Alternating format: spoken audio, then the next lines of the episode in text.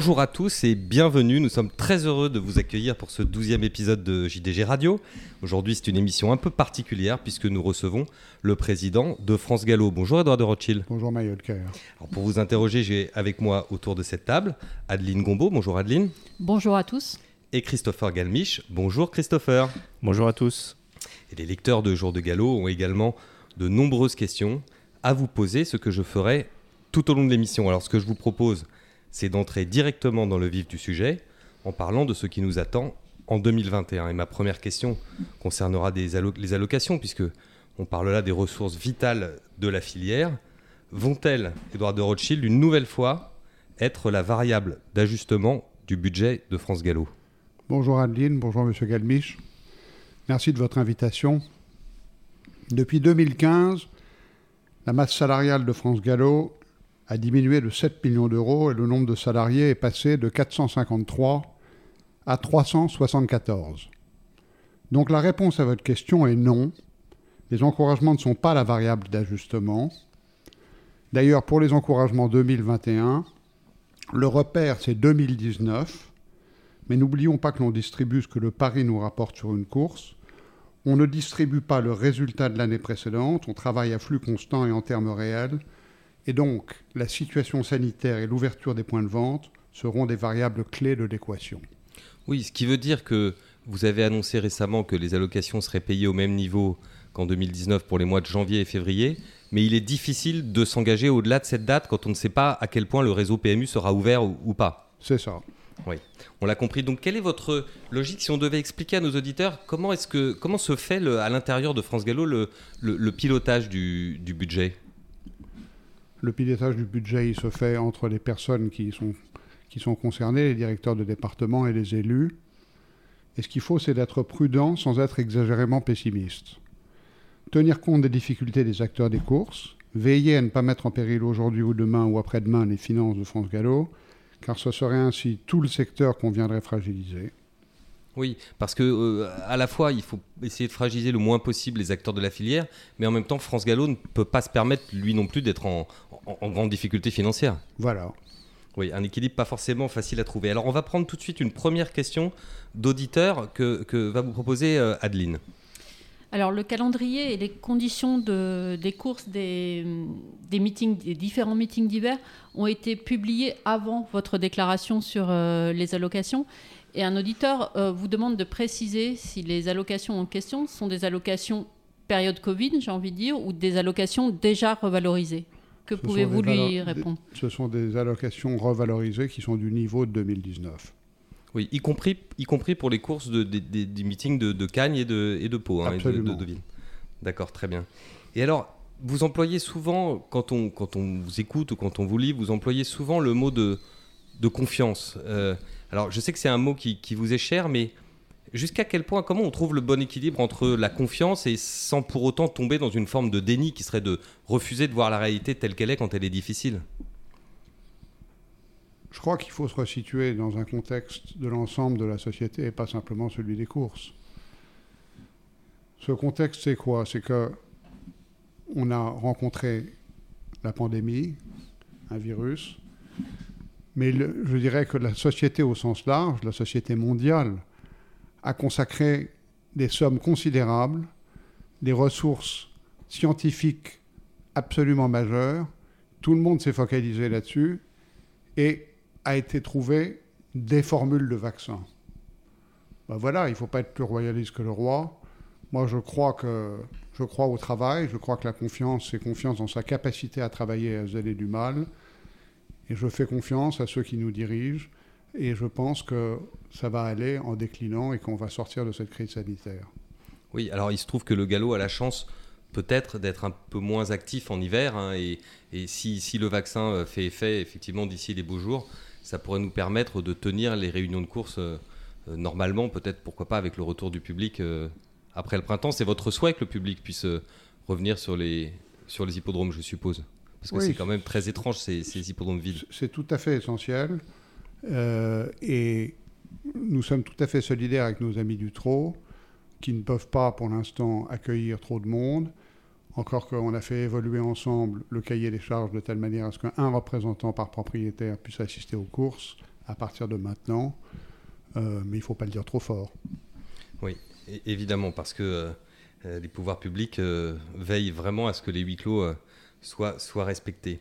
je voudrais qu'on parle maintenant du propriétariat. Vous venez d'évoquer la, présence des, propriétaires très légère hein, sur, les, hippodromes à nouveau. Et sur ce thème du propriétariat, nous avons une question très directe d'un de nos auditeurs que, que va vous poser euh, Christopher Galmiche. Oui, vous avez euh, supprimé la, commission euh, propriétaire quand vous avez été élu. Est-ce que cela veut dire pour, pour vous que les propriétaires sont des acteurs comme les autres? Pas du tout. Je voudrais vous rappeler que j'ai une pleine conscience que les deux piliers de notre système, ce sont les propriétaires et les parieurs. Et d'ailleurs, il n'y aurait pas de parieurs sans propriétaire, parce que sans propriétaire, il n'y aurait pas de chevaux. Alors, la commission propriétaire, vous savez, la caractéristique de l'institution des courses, c'est la réunionite et c'est d'avoir des instances multiples et, démultipliées à l'infini. Moi, je crois que ça ne sert à rien de rajouter une instance de plus. Je suis pour le partage, pour le dialogue, pour des actions concrètes. On peut en citer beaucoup, on peut en parler beaucoup, mais de faire une instance de plus, ça ne sert à rien. Il y a des représentants des propriétaires au Conseil du plat, au Conseil de l'obstacle, au Conseil d'administration, en ce qui concerne France Gallo. Je crois que les propriétaires sont bien représentés dans les instances du trot également, mais ça, ce n'est pas ma responsabilité. Il ne s'agit pas du tout d'oublier les propriétaires. Les propriétaires sont absolument déterminants. Alors j'enchaîne avec une autre question d'auditeur sur le même sujet, euh, qui nous dit euh, vous avez été élu en, promettant une simplification de l'accès à la propriété, et ce lecteur a l'impression que cette promesse n'a pas été tenue. Que, pouvez-vous lui répondre sur la simplification de l'accès à la propriété? L'accès à la propriété est un élément qui était cardinal et qui reste cardinal dans notre, dans notre activité. Et je pense qu'elle est devenue infiniment plus simple. Il n'y a plus, on peut faire une demande d'agrément en ligne il n'y a plus besoin de rencontrer la police judiciaire. Ça, ça fait une grosse différence, effectivement, par rapport une simplification telle qu'on en avait parlé. Très bien. Euh, Adeline, vous vouliez parler également de l'accueil des propriétaires sur les hippodromes, mais également de l'accueil plus généralement sur les hippodromes. Oui, l'accueil aussi du public sur les hippodromes. Euh, on le sait dans le monde du sport, cet accueil du public euh, est et, selon des, standards très variables. Pour caricaturer, on va de la buvette campagnarde au plus haut standing, comme c'est le cas à Roland Garros. Sur cette échelle, où vous voulez vous situer, vous, et quels sont les, les, objectifs qui restent à, mener pour arriver au standard qui vous, qui vous intéresse Je crois qu'il faut être au standard des grandes nations de course internationales à l'étranger, en Angleterre, euh, Dubaï par exemple. Et moi, je crois qu'il y a une très nette amélioration de la restauration, aussi bien à Longchamp, à Hauteuil, à Chantilly en particulier, après avoir connu des déboires assez conséquents avec le, concessionnaire précédent. Oui, rappelons que vous avez, vous avez renouvelé les concessions hein, que, et que vous êtes sorti des, contrats précédents pour choisir un nouveau prestataire. Hein. Oui, on a, on a choisi plusieurs, un, nouveau, on a choisi plusieurs différents prestataires. Paris Society en particulier, qui est impliqué à Longchamp. Moi, je crois que c'est beaucoup mieux qu'avant. Euh, début 2021, nous avons le projet d'un nouveau salon propriétaire à Auteuil. On a beaucoup professionnalisé le service hospitalité avec une réelle satisfaction des locataires, des loges et des suites à Longchamp. C'est évidemment à poursuivre, à améliorer, mais c'est dans cette direction-là que je crois qu'elle est, la bonne. Christopher, vous vouliez poser une question toujours sur ce même thème euh, du propriétariat? Oui, on a beaucoup de propriétaires de grands sportifs qui sont euh, joints à nous euh, récemment. Emma Enyang, euh, Renaud Lavillenie, Tony Parker, Antoine Griezmann, c'est un peu plus vieux. Est-ce que ce serait pas un peu l'arbre qui cache la forêt a, Quelles sont vos actions pour, de, de, prospection en fait pour attirer des nouveaux propriétaires? La hausse depuis trois ans a été continue et le nombre d'agréments délivrés dans l'année s'est sensiblement augmenté. Avant le Covid, il y avait des belles opérations découvertes. La conquête de Paris-Longchamp en partenariat avec des acteurs commerciaux de l'industrie. Il faut poursuivre ces opérations en région, probablement matinées à l'entraînement, dans différents centres d'entraînement. Le galop a attiré des nouvelles Kazakhs, comme vous l'avez dit. Euh, moi, je crois que ça contribue à renouveler l'image et à sortir les courses de leur carcan.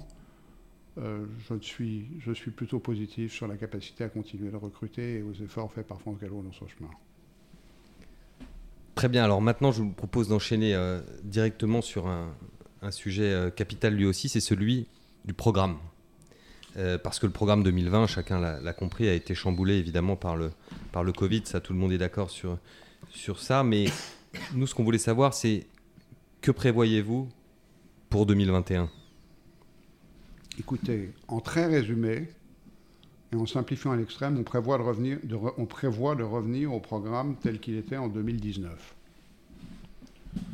Les nouveaux investisseurs, les nouveaux propriétaires que l'on est en train d'attirer veulent un cycle plus court et des résultats plus rapides et pouvoir plus savoir plus vite si les chevaux méritent d'être gardés ou pas.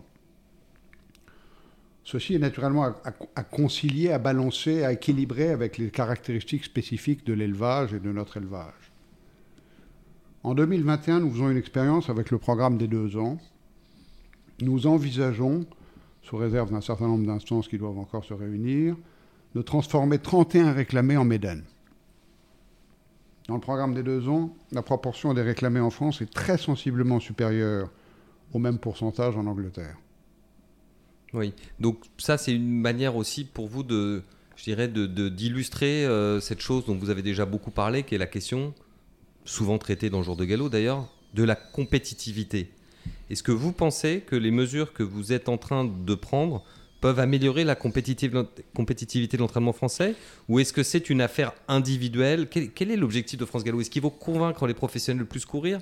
Est-ce que le fait de leur donner simplement des nouvelles opportunités ça peut suffire? Vous qui fréquentez plusieurs entraîneurs euh, euh, de galop, quel, est votre sentiment personnel sur cette question de la compétitivité? Où est-ce que ça se joue? D'abord, ce que je voudrais vous dire, c'est que quand on travaille au, au, Pattern Committee, auquel je vais chaque année régulièrement et avec qui j'interagis tout au long de l'année, ils nous ont demandé très clairement de faire une consultation et de voir ce qui se passe avec la problématique des deux ans en France un sentiment, ils ont un sentiment que ça ne fonctionne pas de la même façon qu'en Angleterre. Vous voulez dire que même, même nos amis anglais euh, ont, identifié ce, problème pour la France? Oui, quand on, quand on, quand on travaille sur les sur l'optimisation du calendrier au plan sportif, bien entendu, puisque c'est la responsabilité du pattern, ils ont vraiment le sentiment qu'il y a un certain nombre de, difficultés. Ils ont plutôt l'impression que les chevaux entraînés en France performent davantage à la fin de l'année de 3 ans ou à 4 ans et pas tellement quand ils sont plus jeunes et plus précoces. Et donc,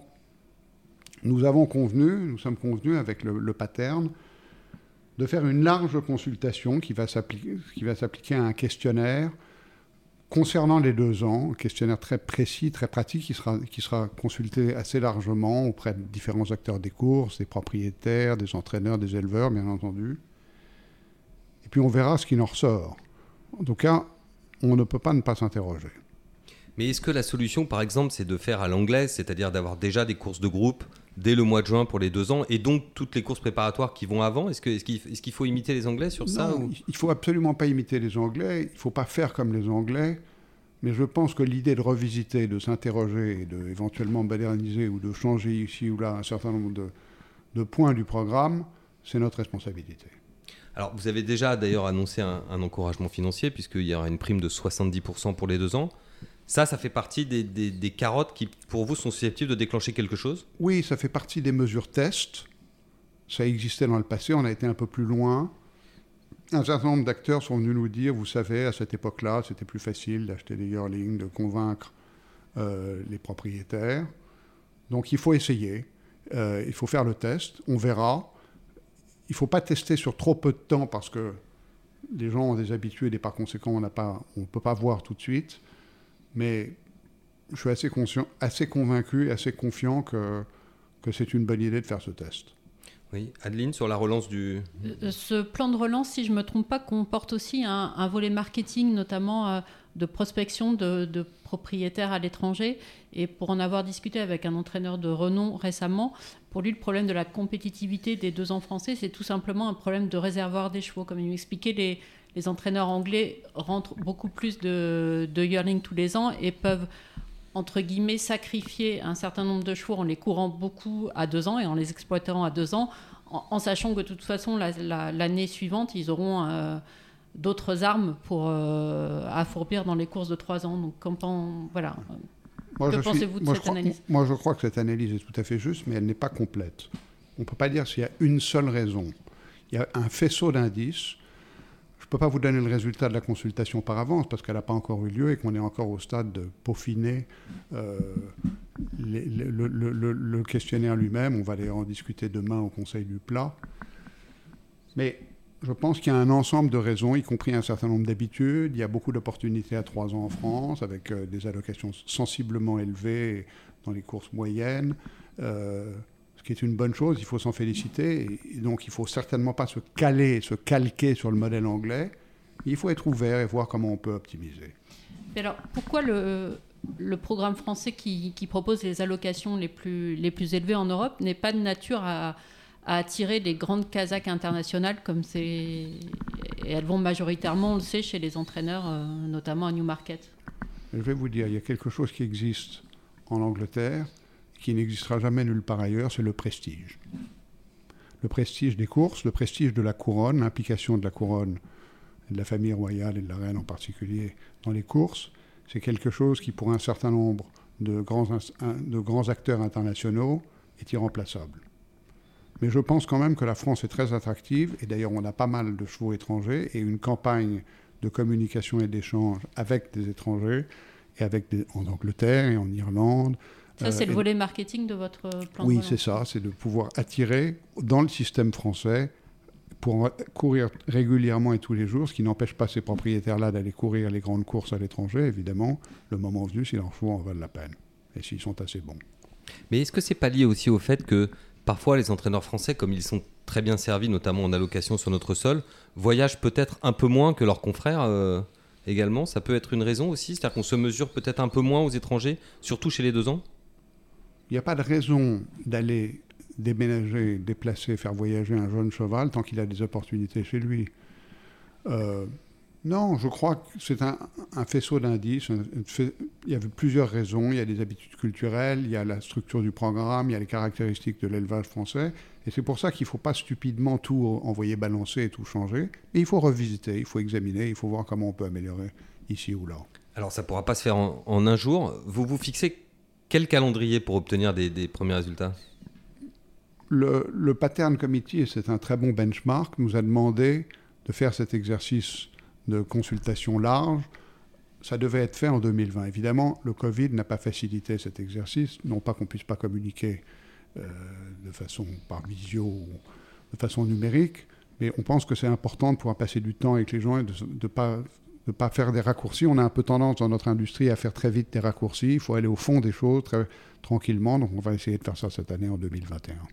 Mais, mais on, il, fort, il y a fort à penser pour que ça ne donne pas des résultats immédiatement, je suppose, parce que c'est même dès la chaîne de l'élevage que les choses vont s'enclencher, que les entraîneurs... Si vous annonciez par exemple que vous créez un groupe 2 le jour du prix de Diane en 2021, c'est presque déjà trop tard. Enfin, en l'occurrence, vous ne l'avez pas annoncé, mais ça serait presque déjà trop tard. C'est quand même un peu du temps long, non? Oui, c'est du temps long et en même temps, je crois que les opportunités créent les situations. Ce que je veux dire par là, c'est que des entraîneurs sont disposés à mettre en route leurs effectifs s'il y a des opportunités et s'il y a un chemin. Ce n'est pas nécessairement le cas à toutes les époques de l'année en ce moment. Un équilibre à trouver entre ces différentes contraintes. Parce qu'aujourd'hui, ça arrive trop tard euh, le papin, le bois, etc. Ou le fait que la finale soit à Deauville, c'est déjà trop tard Je ne sais pas si ça arrive trop tard, mais si vous voulez le, le, point de départ un peu sensible pour les deux ans, il y a des courses avant, mais le point un peu intéressant et sensible et prestigieux ou existant, c'est Deauville. Deauville, c'est le mois d'août. Il n'y a pas de raison de ne pas, de pas, de pas examiner et de ne pas discuter avec tout le monde si ça pourrait être pertinent de faire ça un peu avant, de voir s'il ne faut pas combiner des... Et naturellement, garder villes en l'état, il ne s'agit pas de tout casser, mais on peut aussi avoir un certain nombre de chevaux et un certain nombre d'opportunités qui pourraient se dérouler euh, à partir du mois de juin, pourquoi pas.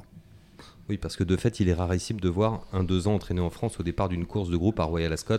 C'est arrivé parfois, mais ça reste quand même plutôt l'exception. Alors on a beaucoup parlé du plat, là je, je vois à côté de moi euh, Christopher qui est en train de bouillir. Euh, il faut qu'on parle aussi d'obstacles. Euh, l'obstacle, Christopher Oui, on sait qu'il y a eu un, manque de partants qui s'est quand même amélioré depuis qu'il y a eu un premier plan en 2019, si je me rappelle bien. Est-ce qu'il y a un nouveau plan de, prévu pour relancer l'obstacle Jacques Détré, vice-président en charge de l'obstacle, a présenté au comité de France Gallo lundi un plan de redynamisation de l'obstacle dès 2021.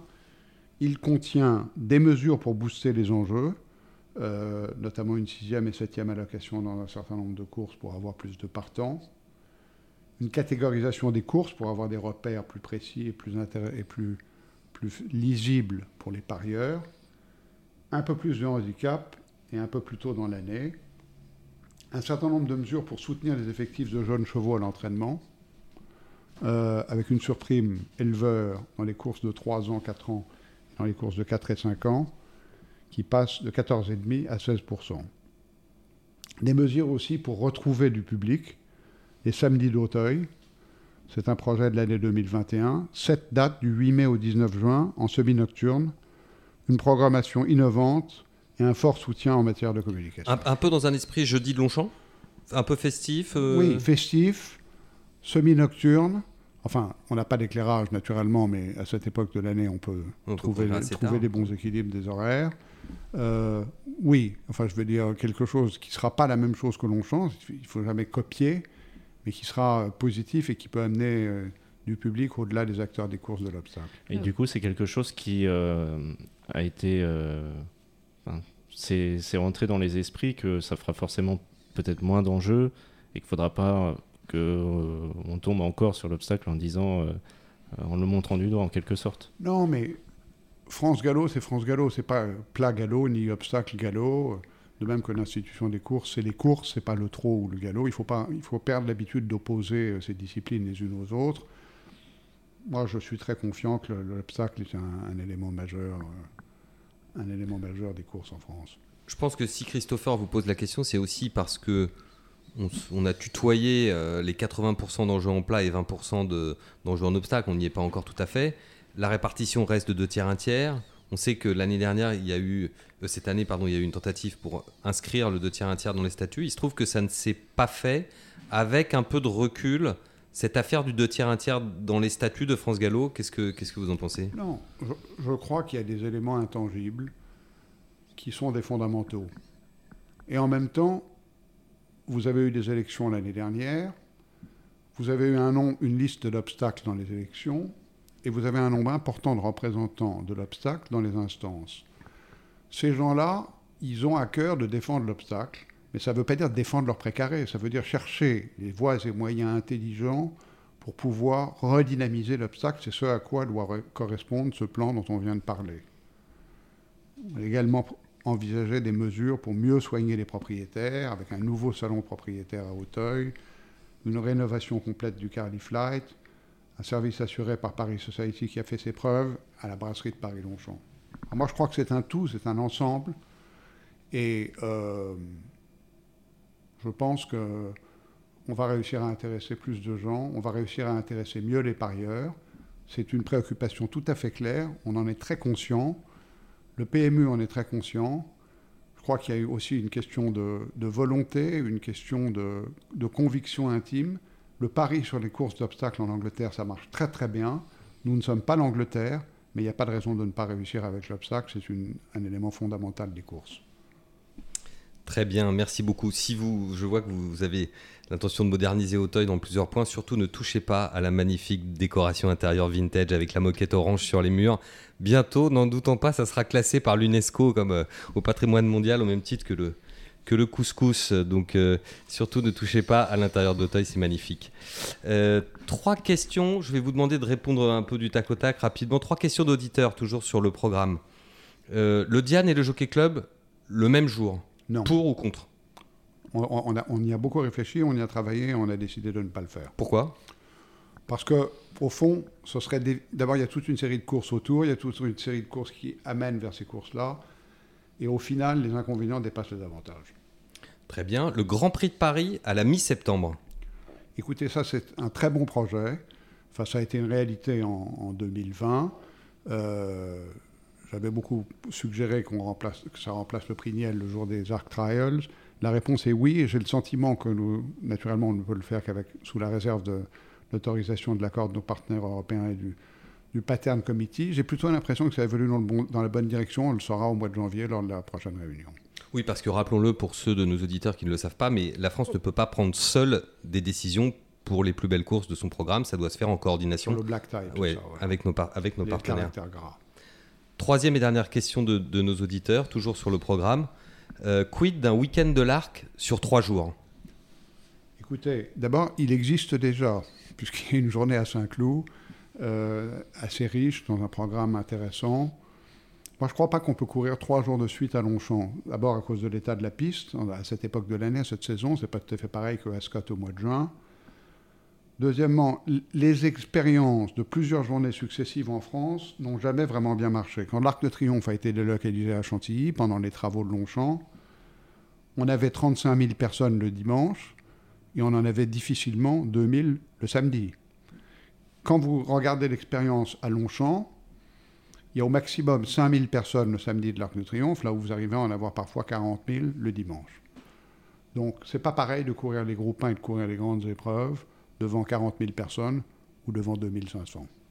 Oui, et donc ça, ce que euh, vous répondez indirectement au fait que il serait peut-être pas très bon de déplacer, comme certains le demandent, certains groupes 1 du dimanche vers le samedi. Ça serait un peu, euh, ça serait un peu stérile peut-être. On a un très beau programme. On a deux groupes 1 maintenant, puisque le prix Royal Lieu est, comme vous savez, devenu depuis l'année dernière un groupe 1. On a le prix du cadran. Je pense qu'il faut y aller très lentement et je ne crois pas qu'il faille changer ça. Merci beaucoup. On va complètement changer d'horizon, complètement changer de sujet. Adeline, vous vouliez nous parler du Brexit. Oui, c'est la grande inquiétude du début d'année 2021. Donc le Brexit et ses conséquences, notamment sur le transport des chevaux entre euh, le Royaume-Uni et l'Union européenne. Avez-vous des éléments qui pourraient rassurer les éleveurs, notamment souhaitant envoyer des juments à la saillie euh, outre-Manche? À l'heure à laquelle nous sommes en train de nous parler, c'est très difficile de savoir s'il y aura un accord ou pas entre l'Angleterre et le reste de l'Europe, puisque ça change d'heure en heure. Mais, en tout cas, en ce qui nous concerne, je pense qu'il y aura un impact certain sur les déplacements des chevaux de course et d'élevage. Dès le 1er janvier, je pense qu'il y aura un contrôle des chevaux aux frontières. Il s'agit surtout là de l'arrivée des chevaux sur le sol français les Anglais laisseront passer sans contrôle obligatoire au moins jusqu'au mois de juillet 2021. Un dispositif de contrôle qui nécessitera de l'anticipation pour prendre rendez-vous à l'avance avec des plages horaires à respecter, probablement de 8h30 du matin à 18h. Des modalités de contrôle qui ne sont pas encore complètement précises. Mais France Gallo et ses homologues anglais et irlandais continuent de militer pour un traitement différencié des chevaux qui bénéficient de ce qu'on appelle le High Health Status, c'est-à-dire le statut des chevaux de, de Oui, grand, le haut de grand le haut sport. statut sanitaire, Voilà, oui. C'est ça. Qui permettrait de pouvoir éviter de- et qu'on puisse éviter de débarquer les chevaux lors du- des contrôles frontaliers. Mais précisément, cet accord euh, tripartite France-Angleterre-Irlande, il n'est pas remis en cause pour l'instant dans les échanges que vous avez avec vos homologues. Il n'est pas remis en cause par le Brexit en tant que tel. Non, il n'est pas, pas remis en cause, mais je vais- il va falloir s'assurer que ça fonctionne et que ça coïncide avec le Brexit, ce qui n'est pas encore le cas. Mais dans tous les cas, vous déconseillez de, de prévoir des transports dans les, durant les deux premières semaines de janvier. Je crois que c'est toujours le cas. Je déconseille rien du tout, mais je pense que la situation ne va pas changer du jour au lendemain.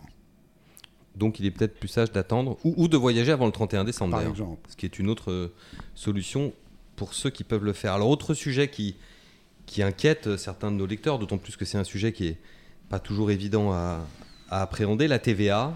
Euh, on a reçu beaucoup de questions sur le sujet de la part de nos lecteurs et, je parle en particulier de la, de la TVA sur les gains de course. Alors j'aimerais que vous essayiez de nous résumer de manière la plus euh, simple et intelligible possible cette question pour qu'on sache ce qu'il faut retenir en fait de, de, cette évolution et, surtout que vous puissiez répondre à cette question est-ce que les acteurs vont être pénalisés par cette, euh, cette évolution de la TVA On ne va pas faire de la technique fiscale où c'est pas vraiment le lieu, et j'en- suis bien incapable, et c'est bien au-delà de mes compétences. Quelques éléments de contexte. Euh, je rappelle que cette problématique a surgi parce que il y a une demande de mise en conformité de l'État français à la Commission européenne sur le traitement des gains de course au regard de la TVA. Modification qui est prévue dans le, dans le, dans le PLF 2021, c'est-à-dire dans le projet de loi de finances, qui vise à ne plus verser de TVA sur les gains de course. Bon, je, je ne méconnais pas du tout ce problème qui existe pour un certain nombre d'acteurs, mais ça n'a pas d'incidence pour la grande majorité des propriétaires qui ne sont pas assujettis. Ça, ça ne vaut pas remise en question de l'assujettissement des propriétaires qu'ils sont aujourd'hui. C'était ça leur crainte un peu, hein, c'est que ça remette en cause euh, l'assujettissement. Ça renforce la nécessité d'établir un lien entre la participation en course et la valorisation de son effectif de chevaux, donc potentiellement de vendre un cheval, deux chevaux, ça devient plus important. Oui, c'est un peu ça le, le truc, hein, d'après ce qu'on a compris, c'est que euh, quelqu'un qui ne vendrait jamais aucun élément de son effectif pourrait voir son statut fiscal remis en cause. Oui, il pourrait, il pourrait être discuté, mais les équipes de France Gallo sont au service des propriétaires et de leurs conseils, bien entendu, pour répondre à toutes les interrogations. Il y a un lobbying qui a été effectué par un certain nombre d'associations pour tenter de reporter la mise en application de ce changement euh, auprès des parlementaires. Ça n'a pas fonctionné. Malheureusement, le projet d'amendement déposé au Sénat n'a pas été adopté. Par contre, les démarches de lobbying portent parfois leurs fruits en matière de TVA, et c'est ce ce qui se passe avec la TVA sur les poulains qui, qui a été acceptée aujourd'hui. Oui, Euh, effectivement. Eric Woerth m'a téléphoné pour me prévenir que les obstacles étaient levés et que là, on peut dire que c'est la victoire d'un certain lobbying. Oui, on l'a, on l'a appris aujourd'hui, Christopher? Oui, du coup, c'est la, la victoire du lobbying, comme euh, vous le dites. Euh, et en ce qui concerne France Gallo, comment s'organise le, le lobbying personnel de, de la société mère? Je crois qu'il doit être très pragmatique. Philippe Augier joue un rôle intéressant pour l'ensemble de l'institution. Euh, dans un certain nombre de cas, je monte moi-même au créneau si c'est nécessaire. Loïc Malivet ou Jacques Détré sont, très présents et euh, je crois qu'on le fait sur mesure. Oui, on va, on, va, on va en parler euh, justement de cette question du lobbying, des relations que vous, Philippe Augier, François Bayrou et Wörth pouvez avoir avec le, avec le pouvoir en place à l'occasion du prochain chapitre de cette émission qui est consacré à la crise du Covid. Alors, cette crise du, Covid, hein, évidemment, l'année 2020 euh, restera dans l'histoire comme celle de l'épidémie du, du- du Covid. On connaît tous les, malheurs que cette euh, maladie a pu créer dans nos vies personnelles ou professionnelles, mais ce que je voudrais aujourd'hui, Edouard Rothschild, c'est que vous nous livriez votre témoignage en tant que président de France Gallo, parce que je sais qu'à l'époque, euh, euh, c'était pas forcément évident d'en parler dans le feu de l'action, parce que ce sont des, la, politique, c'est une matière, euh, je dirais hautement, hautement inflammable, donc euh, certaines choses devaient rester confidentielles. C'était, c'était pas forcément évident. Mais aujourd'hui, que, un peu de temps a passé, j'aimerais que vous racontiez à, nos auditeurs la manière dont vous avez vécu de l'intérieur cette crise. Et, et- et d'abord, mi-mars, il y a quand même cette- cet immeuble qui nous tombe sur la tête brutalement. Est-ce que vous avez le souvenir de, quand vous avez appris qu'on allait aller vers un confinement, le mot confinement que personne n'utilisait plus en langue française, qui fait son apparition dans la société? Quels sont vos premiers souvenirs de, ce, de cette crise? On a été totalement pris par surprise et ça a été très inattendu. Mais les deux semaines qui ont précédé, on avait déjà commencé à courir à huis clos pour anticiper les problèmes sanitaires qui commençaient à devenir très présents. On avait constitué un, un cahier des charges avec le TRO qui nous a permis de courir dans les derniers jours et qui sera très utile par la suite. Non, ça a été une surprise absolue euh, et on s'est mis à réfléchir le plus vite possible à des scénarios de reprise et de recalage du calendrier des courses. À un moment donné, on a même espéré pouvoir courir le, à partir du 15 avril, puis ça n'a pas été, donc on a fait un nouveau projet en recalant tout le calendrier à chaque fois. C'est un énorme travail. Les équipes de France Gallo, sous la direction de Henri Pourret, se sont vraiment démenées de façon qui mérite la- l'admiration de tous. On avait un scénario du 22 avril, et puis après ça, ça n'a naturellement pas marché. Oui, d'abord le 15, Oui. après le 22, C'est on, s'en souvient. C'était, euh, on, on savait vraiment pas où on allait. hein. Et les mauvaises nouvelles arrivaient du monde du sport. C'était Oui, les, mauvaises nouvelles arrivaient du monde du sport. Mon ami Jean-Baptiste Andréani, qui était très en lien avec M. Castex, qui à ce moment-là était M. Déconfinement, m'expliquait quotidiennement que les courses ne seraient pas, pas traitées différemment du, du sport, comme si en temps normal on devait être traité comme le sport. Enfin, tout ça, c'est pas très bien goupillé. A même une décision du Conseil de défense qui a décidé que les courses seraient traitées comme, comme, comme, comme les autres activités sportives. Et puis, en parallèle, je dirais que l'institution s'est mobilisée. On, a été dans un échange étroit avec Jean-Pierre Barjon et avec le TRO, évidemment. Et j'ai pensé qu'il fallait utiliser nos ambassadeurs les plus pertinents. Philippe Augier, qui était au conseil du PMU à ce moment-là, que j'avais fait nommer en personnalité qualifiée. François Bayrou, évidemment. On a collectivement activé nos leviers, on a fait des démarches, y compris au plus haut niveau. Et lorsque la reprise, lorsque le déconfinement est devenu clair, enfin le déconfinement, en tout cas l'évolution du statut à partir du 11 mai est devenue claire, on s'est débrouillé pour avoir une espèce de zone grise dans laquelle on ne nous a pas empêché de redémarrer, et sans y être complètement autorisé, on a dit on y va, on recommence ce, qui est, ce, qui est, complètement dingue dans cette affaire, c'est que euh, les courses, alors parfois on a tendance à faire des complexes par rapport aux autres sports, à se sentir euh, petit, faible, euh, etc. Les courses ont réussi à obtenir ce qu'aucune autre activité sportive n'a réussi à obtenir. C'est une forme de miracle. C'est vraiment les relations politiques que vous avez évoquées. C'est un mélange de quoi? Vous-même, vous êtes intervenu Oui, bien sûr. Je me suis, je me suis beaucoup impliqué dans dans, ce, dans ce débat qui était tout à fait central.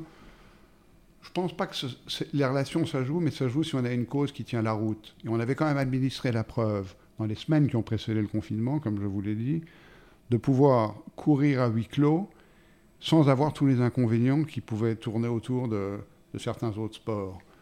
Et honnêtement, c'est aussi une recette assez significative pour l'État. Et par voie de conséquence, laisser tomber purement et simplement les courses par une assimilation et un raccourci un peu rapide avec les autres sports, ça n'avait pas de sens. On a réussi à se faire entendre.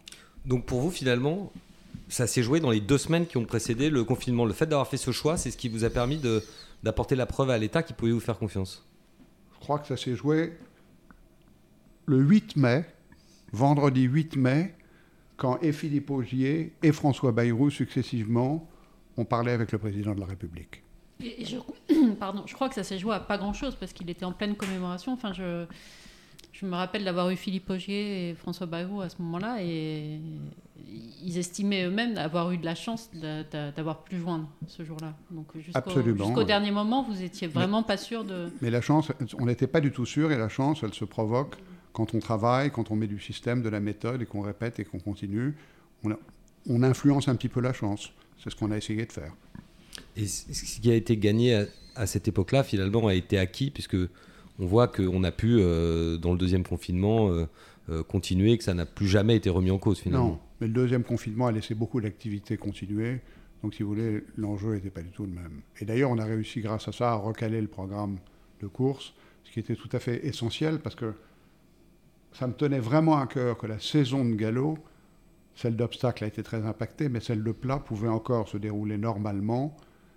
Et ça nous tenait vraiment à cœur, ayant déjà malheureusement un peu contraint euh, la, saison d'obstacles, de, d'essayer de sauver la saison de place. C'est ce qu'on a essayé de faire. Est-ce que vous avez été inquiet pour le, pour le prix de l'Arc de Triomphe cette année? Non, je n'ai pas été inquiet pour le prix de l'Arc de Triomphe. J'étais inquiet de faire un prix de l'Arc de Triomphe avec très peu de monde, avec toute une série de participants étrangers qui, sont, qui n'ont pas pu venir. Mais j'ai jamais pensé qu'on pourrait qu'on risquait de ne pas courir le jour du prix de l'Arc de Triomphe. Adeline? Avec un peu de recul, et, je ne devrais pas vous poser cette question, parce que si c'était à refaire, on espère bien que ça sera jamais à refaire, mais euh, que feriez-vous peut-être différemment? Quelles sont, je sais pas, quelles sont vos fiertés sur ce sujet-là, vos regrets aussi? Je dirais que la, fierté, c'est d'avoir réussi à mobiliser toutes les forces vives de l'institution et même autour de l'institution pour pouvoir déclencher euh, la reprise des courses le 11 mai. Le regret, c'est de ne pas avoir réussi à sauver les allocations et d'avoir été obligé de baisser les prix de course pour les propriétaires. Ça, c'est forcément un crève-cœur. Oui. Euh, et alors, moi, ma dernière question sur ce, sur ce sujet du, du Covid concernant France Gallo en particulier, c'est que euh, on a coutume de dire que les, les crises accélèrent les, les, évolutions, modifient le monde dans lequel on vit et que, et que les traces restent même après la sortie de crise. Pour les courses, selon vous, que restera-t-il de, cette crise, de cet épisode du Covid D'une façon générale, avant de revenir sur un sujet particulier, je pense, d'avoir permis au système et à France Gallo et à l'institution des courses de faire preuve d'agilité et d'avoir confiance en elle-même dans sa capacité à être agile. On avait toujours tendance à dire et à penser que c'était une vieille dame carcan, enfermée dans un carcan avec des systèmes très lourds. L'institution des courses dans son ensemble a administré la preuve de son agilité et donc sa capacité à avoir confiance en elle-même pour se transformer. Je retiens euh, une très grande solidarité des acteurs des courses les uns avec les autres, les plus aisés ayant évidemment fait un effort plus important à la mesure de leurs moyens. On a expérimenté la visioconférence pour, pour un univers dans lequel la réunion et la réunionite sont à l'extrême. Ça fait une grosse différence. On a expérimenté le télétravail et donc de travailler avec un peu moins de monde euh, et, se rendre compte qu'il y avait là aussi des marges de manœuvre et des marges de progression. Enfin, dernier point très concret, je pense que si le Grand Prix de Paris devait, est définitivement calé en septembre, ce sera une conséquence directe du Covid. Très bien. Et alors l'autre, euh, évidemment, l'autre, euh, l'autre grand gagnant, si je puis dire, dans cette crise du Covid, hein, dans la manière dont il s'est comporté et dans les résultats qu'il a obtenus, c'est le, le PMU. J'ai presque envie de parler de miracle, de miracle du PMU avec une, grosse résistance dans les points de vente malgré, le confinement, avec une, forte poussée des, paris en ligne. Comment est-ce que vous expliquez ça? C'est pareil, c'était pas forcément euh, gagné d'avance. C'était pas du tout gagné d'avance. Je pense que Cyril Linette et son équipe ont fait un très bon travail. Je pense que l'arrivée de Philippe Augier au PME est un élément très positif. Un homme de course qui cherche des solutions par opposition à d'autres qui étaient là dans le passé. Moi, je crois que je ne crois pas au miracle. Et je pense que Cyril Linette et son équipe ont fait preuve de beaucoup de méthode et beaucoup de travail. Ils ont professionnalisé la démarche auprès des points de vente avec une incitation financière différenciée et adaptée en fonction des points de vente pour les inciter à être opérationnels dès la réouverture. En parallèle de ça, on a aussi bénéficié un peu d'un effet d'aubaine, il faut être clair. Beaucoup de gens s'ennuyaient chez eux. Euh, il n'y avait pas d'autres événements sportifs pour parier. Euh, et donc le pari épique a certainement bénéficié de ça sur Internet et les équipes du PMU ont très bien capitalisé là-dessus pour continuer. Euh, moi, je trouve que c'est c'est très très encourageant. Vous parliez de l'effet d'aubaine, mais quand le football a repris, on avait peur que le chiffre d'affaires du PMU ne, reparte à la baisse, et ça n'a pas été le cas. Donc, euh, est-ce que c'est un renouveau du, du, du pari hippique? Une relance. Oui, mais quand même euh, assez spectaculaire. En ligne, parlons-en, en ligne, on est dans des, progressions à deux chiffres. Euh, c'était toujours un élément relativement stagnant au PMU, le, le online. Oui, absolument, mais vous savez, les, les crises ont ça qu'elles sont elles, ont la vocation de, nous faire nous transformer et nous transcender. C'est ce que le PMU a fait et c'est ce que l'institution des courses essaye de faire et c'est très positif. Christopher? Et euh, du coup, pour 2021, quels seront les, objectifs euh, du PMU La poursuite du redressement des enjeux. On envisage des enjeux hippiques qui seraient 4,7% supérieurs à 2019, avec une progression du online de 25 ou 30%, à l'international une croissance de 15%, une baisse des charges, la poursuite des, baisses des charges. Je dirais que la trajectoire du PMU est sur euh, plus ou moins 800 millions d'euros, ce qui, compte tenu des points de vente qui sont fermés au mois de janvier, on connaît déjà la situation, jusqu'en tout cas jusqu'au 20 janvier, ça fait un cadre cible de l'ordre de 775 millions, en hausse par rapport aux années précédentes, une tendance en hausse un plan ambitieux pour 2021 ou avec une poursuite du fort soutien du réseau, euh, malmené par la crise du Covid. Euh, le PMU et Cyril Linette ont eu l'occasion de l'annoncer ces derniers jours. Continuer la croissance à l'international euh, et se donner beaucoup de mal avec les clients existants. Et, précisément sur le plan d'aide au réseau annoncé par Cyril Linette, c'était quand même un plan de 8 millions d'euros.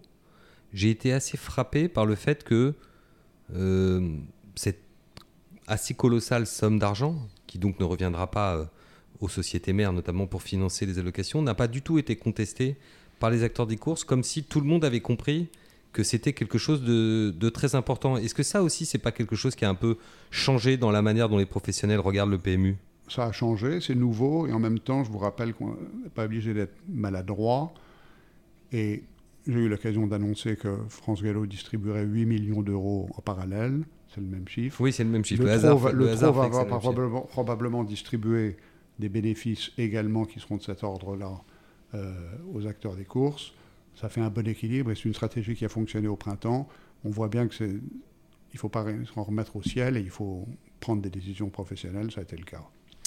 Alors nous entrons maintenant dans la dernière partie de, de cette émission dans laquelle je voudrais que nous abordions plusieurs thèmes euh, liés à l'avenir. Alors le, premier, je, vais vous poser cette question qui est un peu provocatrice et- évidemment.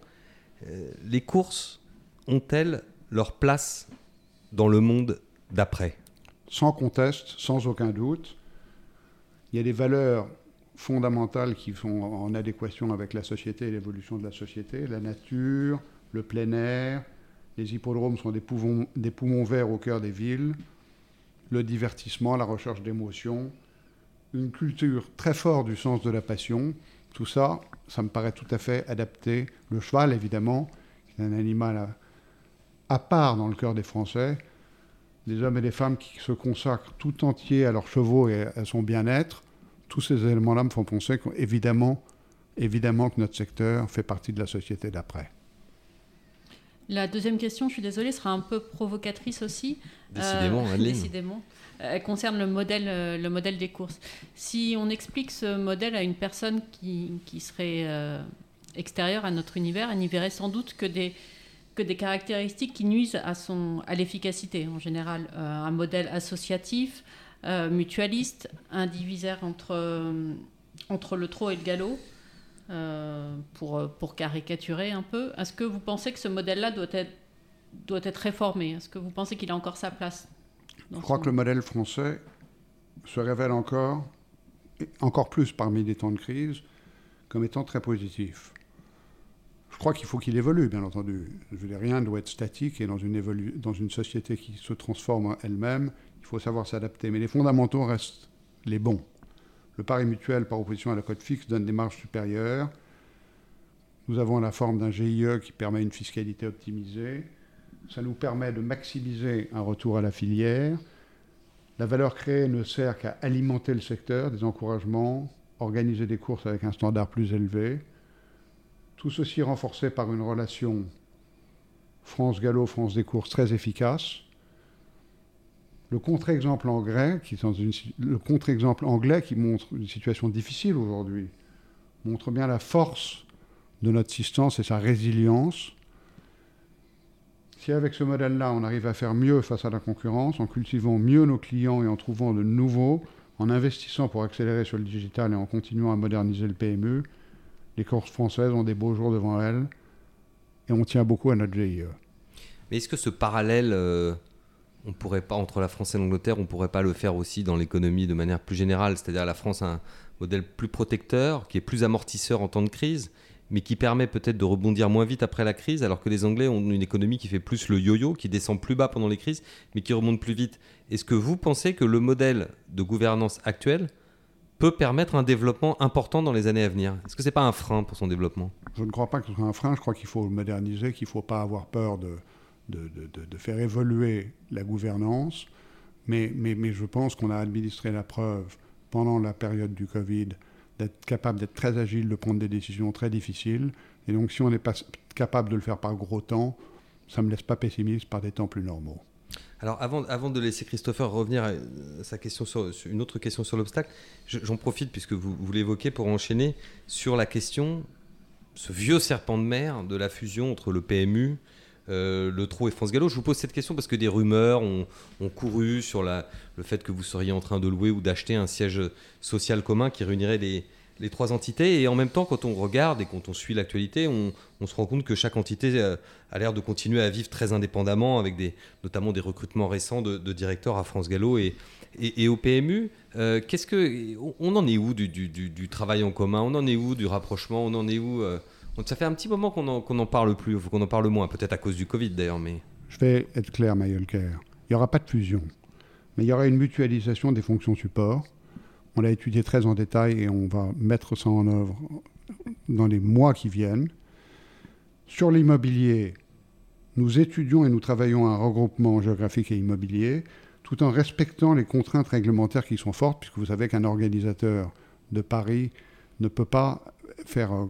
on ne pouvait pas avoir le même réseau Internet, ou vous ne pouvez pas avoir un immeuble avec les mêmes entrées euh, euh, avec des organisateurs, Avec l'organisateur, d'événements et ouais. des organisateurs de courses. Oui, ça pose un problème Ça déontologique pose un assez problème évident. déontologique euh, que l'on connaît bien.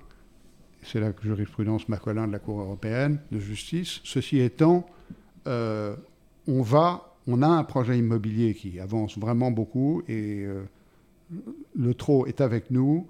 Le président du TRO m'en a encore parlé cet après-midi et par voie de conséquence, euh, ça sera un grand changement. Très bien. Christopher, vous aviez une dernière question sur le Ah monde oui, d'après. Oui. Tout aussi dérangeante et d'autant plus pour moi. Euh, Est-ce que vous pensez qu'il y aura des, des courses d'obstacles sur les dans 10 ans? On sait que certains professionnels, notamment de Renault en 2013, euh, avaient dit que d'ici 10 ans, il n'y en aurait plus. Bon, on se retrouve bientôt en 2023 et, et il y en a encore. Donc, euh, Oui, je sais que un entraîneur qui d'ailleurs entraîne des fois à moi, Guillaume Macaire, est parfois défaitiste. Moi, je n'ai pas de doute sur le fait que l'obstacle existera encore dans le monde d'après et dans 10 ans. C'est une discipline qui repose sur un socle de propriétaires et de professionnels passionnés, un savoir-faire en France dans cette discipline reconnu en Europe, avec des succès répétés de nos élèves dans les meilleures épreuves anglo-irlandaises, une prise au sérieux depuis pas mal de temps déjà des questions de bien-être, ce qui est un élément très important, une sécurisation des obstacles à Hauteuil, par exemple la rivière du 8, et pas seulement à Hauteuil, bien entendu. L'arrêt des courses sur certains hippodromes où les conditions de sécurité ne sont pas remplies. Des moyens toujours aussi importants en matière de lutte contre le dopage, et c'est aussi un levier pour réduire l'accidentologie en obstacle et en course en général et en obstacle en particulier. La réduction du nombre de coups de cravache. Donc je crois qu'on a tous les atouts pour attirer des nouveaux propriétaires, notamment des étrangers, le programme, les allocations, la qualité des infrastructures et la compétence des entraîneurs. Donc pour vous, en un mot, il y aura encore des courses d'obstacles en France dans 10 ans? Sans aucun doute. Merci pour votre franchise. Euh, et pour terminer cette émission, je vous propose de, de, de- de vous soumettre euh, quelques questions de, de nos auditeurs que nous n'avons pas encore eu l'occasion de vous poser. Euh, Adeline, je vous laisse commencer. Alors, un auditeur nous a fait remarquer qu'à une époque où on peut ach- acheter quasiment tout et n'importe quoi sur Internet, euh, on ne peut toujours pas réclamer de cheval sur Internet. Est-ce que c'est une possibilité qui est à l'étude? C'est dans les tuyaux, mais vous savez qu'on a beaucoup de sujets qui sont des sujets informatiques. Et donc, dans les priorités, ça en fait partie, mais c'est vraiment. C'est pour très bientôt. C'est pas encore là tout de suite, mais c'est pour très bientôt.